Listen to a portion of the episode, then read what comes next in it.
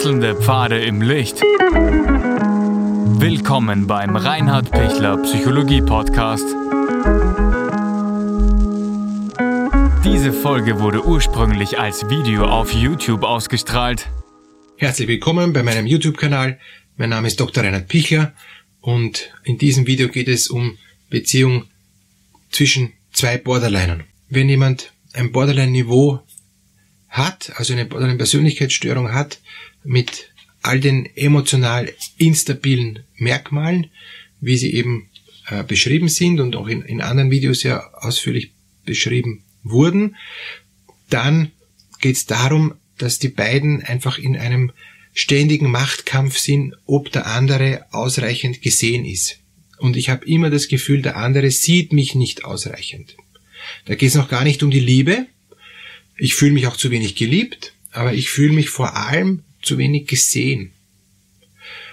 Und, und das ist mal so ein, ein, ein erster wichtiger Knackpunkt, wenn, wenn zwei Borderliner zusammen sind, dass sie mal von sich wegschauen lernen und auf den anderen hinschauen können, was der für Bedürfnisse hat.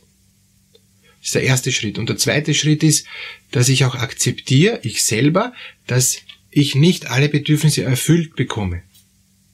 Dass ich meine Frustrationstoleranz erhöhe, indem ich innerlich akzeptiere, ich krieg nicht alles gebacken, ich krieg nicht alles hin, es ist nicht möglich, dass ich alles haben kann. Obwohl es so eine Sehnsucht ist. Das ist wie ein Kind, ähm, ein Säugling, das, das Hunger hat und das jetzt sofort an die Mutterbrust will oder sofort ein Fläschchen haben will und das Todesängste kriegt, wenn es nicht sofort was zu trinken bekommt. Weil tatsächlich es die Energie ist wie beim Akku, der zu kalt jetzt ist, sinkt er runter von 50, 40, 30, 10, 9, 3, 2, 1 Prozent aus. Ja. So ähnlich ist es, wenn ein, wenn ein Neugeborenes Hunger hat, das ist immer Todeskampf. Ja. Ein, ein Neugeborenes hat nicht viel Reserven. Und, und genauso kann man sich ähm, das in einer Borderline-Beziehung vorstellen. Ja? Der Borderliner hat nicht viel Reserven. Der hat sofort das Gefühl, es ist aus und, und keiner liebt mich und mein Partner liebt mich schon gar nicht. Und ich brauche sofort jetzt Liebe. Und wenn ich nicht sofort Liebe kriege und sofort nicht Anerkennung kriege und sofort nicht Stützung und Halt kriege, ist alles aus. Aber wenn es beiden so geht, sind ja beide mit sich beschäftigt und kann der andere sich nicht um den anderen kümmern. Und dann ist natürlich extrem große Unzufriedenheit. Jeder zieht sich ähm, schmollend, tief verletzt und, und erschüttert in sein Eck zurück, schöpft wieder Kraft. Das ist eben das Schöne, dass der Borderliner auch alleine Kraft schöpfen kann. Er braucht nicht immer den anderen, ähm, um Kraft schöpfen zu können. Glücklicherweise, ähm, er oder sie kriegt's hin. Ähm, es gelingt dann, dass diese emotionale Instabilität ein Stück stabiler wird, oft auch durch was anderes tun, was anderes denken, was anderes erleben, sich ablenken, Zeit vergehen lassen. Auch das hilft, dass ich Stabilität kriege. Oder wenn der Borderline es schafft, zur Ruhe zu kommen, was super schwierig ist, weil, weil der rotiert ja innerlich, ja. Alle ähm, Menschen mit einer Selbstwertpersönlichkeitsstörung, ja, wo eben auch Narzissmus oder Histrionik ähm, dazugehört, tun sich schwer zur Ruhe zu kommen, weil sie innerlich total angetrieben sind. Aber wenn es gelingt, dann kann das langsam absinken und dann ähm, regenerieren sich auch, auch Borderliner wieder ganz gut und können dann wieder auf den anderen zugehen. Das Thema ist immer nur die Erwartung im Kopf. Im Kopf ist, dass der andere mir sofort jetzt die Wünsche erfüllen muss, ansonsten ist es aus, sonst reicht's mir, sonst halte ich's nicht mehr aus. Und, und, und diese Durststrecke zwischen, okay, ähm, dann ist es halt jetzt aus, ich komme eh allein zurecht und mir, äh, mir soll der gestohlen bleiben und ich will von dem nichts mehr wissen, bis hin zu, okay, ähm, starten wir halt nochmal, so, so schlimm ist es nicht. Äh, ja, der ist halt jetzt schlecht drauf, aha, dem geht's auch nicht so gut. Na, von mir aus, äh, fang mal wieder von vorne an. Das ist, ist oft eine kritische Phase, wo es, wenn, wenn das spitz auf Knopf geht, dann die Beziehung gekappt wird, die Person auszieht und, und, und überhaupt nicht mehr ähm, wiederkehrt. Ja? Das gibt's. Und zwar mit einer Radikalität und Brutalität, wo man sich denkt, das gibt's nicht. Ja. Das, das ist die Wohnung ausgeräumt. Ja. Und, und, und der Typ blockt alles und ist nie, nie, nie wieder für den Typen erreichbar. Ja, das gibt's. Aber ist selten, ist dann schon wirklich ein sehr, sehr hohes Borderline-Niveau. Ähm, normalerweise ist es eher so, dass man sich wieder zusammenrauft, dass man wieder doch einen Weg findet. Es sind zwar viele Verletzungen und und, und, und die Person ist wirklich verletzt. Also die Borderline-Beziehungen verletzen sich gegenseitig ständig schwer, obwohl es für den Außenstehenden überhaupt nichts Schlimmes ist. Und man denkt sich auch, was, was ist da schon wieder passiert? Warum sind die schon wieder kurz vor der Trennung? Ähm, so schlimm ist gar nicht.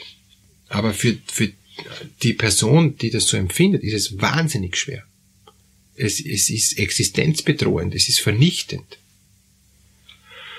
Und, und das auch selber zu merken, ja, der andere hilft mir jetzt nicht, der ist, fühlt sich genauso vernichtet. Ja? Dem ist, der leckt seine Wunden, ich leck meine Wunden. Das ist so, wie wenn man ähm, eben Borderline und Borderline-Beziehung ist so, beide sind ungefähr gleich stark, beide sind gleich schwer verletzt, beide liegen dann jeder in, in ihrem Eck und lecken ihre Wunden und, und sobald sie wieder halbwegs äh, gehen können, kommen sie normalerweise eh wieder aufeinander zu.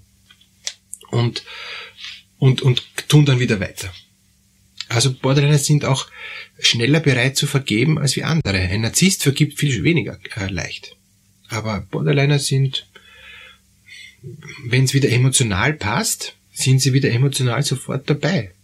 Äh, wo, man, wo man sich denkt, als Außenstehender, wie geht sich das aus? Aber für den Borderliner geht es sich deshalb gut aus, weil er, er empfindet wieder was und damit ist er heilfroh, dass er wieder was empfindet. Der, der, der hat volle Sehnsucht, wieder was empfinden zu können.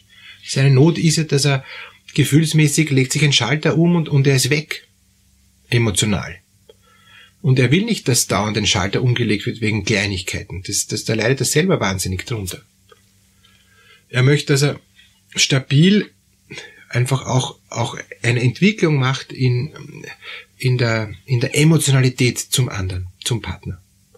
Und das ist oft die riesige Not, dass er das überhaupt nicht hinkriegt, weil entweder er steigt auf eine Rakete und ist viel zu hoch oben, oder beide steigen auf eine Rakete, was super cool ist, ja. Also es ist wirklich wow, ja.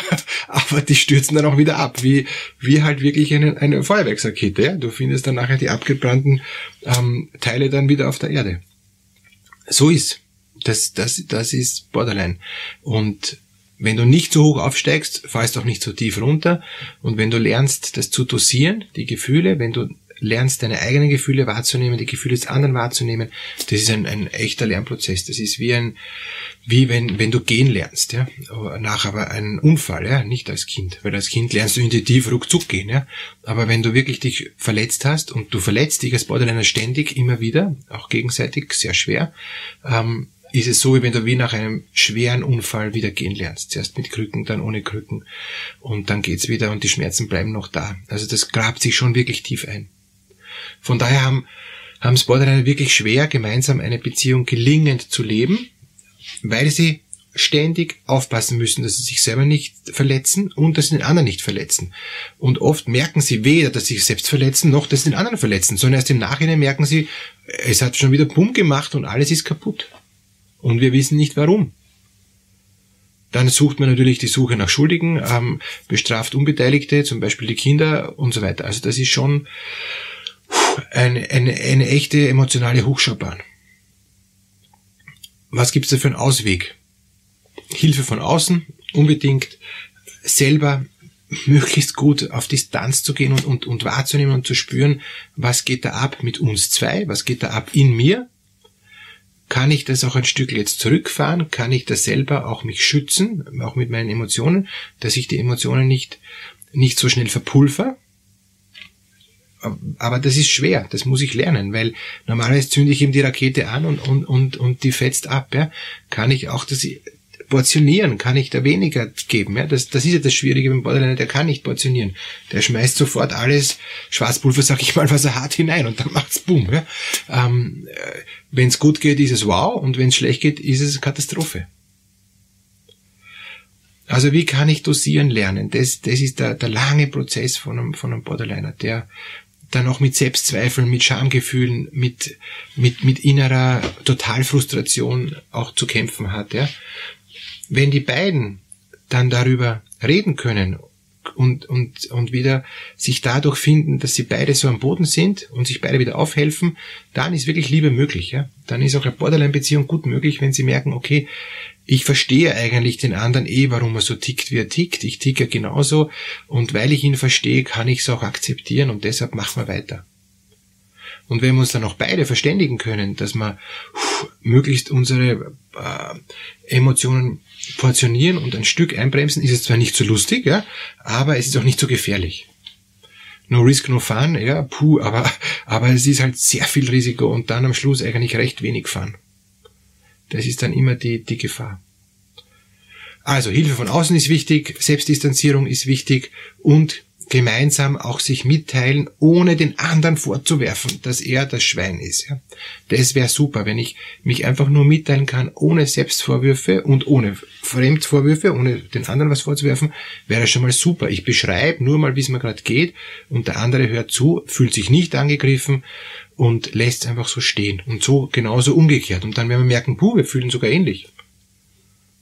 Und, und, und dann kann man wieder langsam sich annähern, ohne sich zu verurteilen und, und ohne sich da jetzt da auch falsch zu motivieren. Das ist auch ein, ein wichtiger Punkt bei Borderline. Viele motivieren sich dann falsch, in, in, insofern, dass sie sagen, so, jetzt äh, gehen wir es wieder an mit dem gleichen Modus, ja, aber der gleiche Modus ist schon wieder zu viel Energie und zu viel Emotion und dann gemacht schon wieder Boom, ja. Also das, deshalb bitte, ähm, Modusänderung, das muss man üben, das muss man auch mit, mit einem Fachmann besprechen, weil, weil sonst mache ich immer dasselbe. Immer dasselbe, wieder falsch, ja. Und dadurch frustriere ich natürlich, dadurch werde ich immer mehr erschöpfter, dadurch, dadurch wracke ich auch ab. Ja? Am Schluss, wenn ich hunderttausend Mal gegen die Wand gefahren bin, ungebremst, bin ich halt eben lediert. Deshalb Mut, neue Wege zu gehen, Mut sich in Frage stellen zu lassen und zu merken, wow, ich kann nachreifen, wow, ich kann Gefühle neu lernen, ich kann auch Gefühle umlernen, die trotzdem echt, echt sind, tief gehen und, und die mich auch erfüllen und die mich auch voll beruhigen. Dass Ihnen das gelingt, wünsche ich Ihnen. Danke für ein Like oder für Kommentare. Ich freue mich, wenn wir uns vielleicht auch dann sehen oder hören. Alles Gute.